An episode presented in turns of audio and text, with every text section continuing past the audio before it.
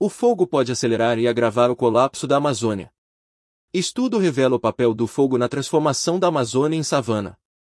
Publicado no portal Ecodebate e apresentado com narração da inteligência artificial Antônio. O aquecimento global e o desmatamento drástico podem secar a floresta amazônica mais rapidamente e aumentar o risco de mantê-la totalmente presa ao fogo. Aqui estão algumas das principais conclusões do estudo. O fogo pode bloquear grandes partes da Amazônia em um estado sem árvores. O fogo pode danificar os rios voadores da Amazônia, que são correntes de ar que transportam umidade da floresta para a atmosfera.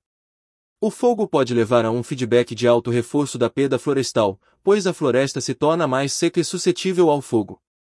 É importante tomar medidas para prevenir o fogo na Amazônia, a fim de proteger essa floresta vital. Um novo estudo publicado na Nature Communications Earth and Environment mostra que o fogo pode ser um fator decisivo para um possível tombamento da floresta amazônica. Pois é capaz de bloquear grandes partes da Amazônia em um estado sem árvores. Embora não ocorra naturalmente nas florestas tropicais, o fogo pode desempenhar um papel cada vez maior quando a floresta é danificada, desbastada ou completamente perdida. Até um status em que o fogo é o condutor dominante do ecossistema. Normalmente, as árvores da Amazônia transportam enormes quantidades de água de volta para a atmosfera, que originalmente recebiam como chuva. Essa água pode formar novas chuvas localmente ou a favor do vento em um processo chamado de reciclagem de umidade, basicamente formando rios voadores, não apenas estabilizando a Amazônia como um todo, mas também permitindo que ela se estenda para regiões que seriam muito secas sem esse processo. Essa coerência é a principal razão pela qual a Amazônia é considerada um elemento basculante do sistema terrestre.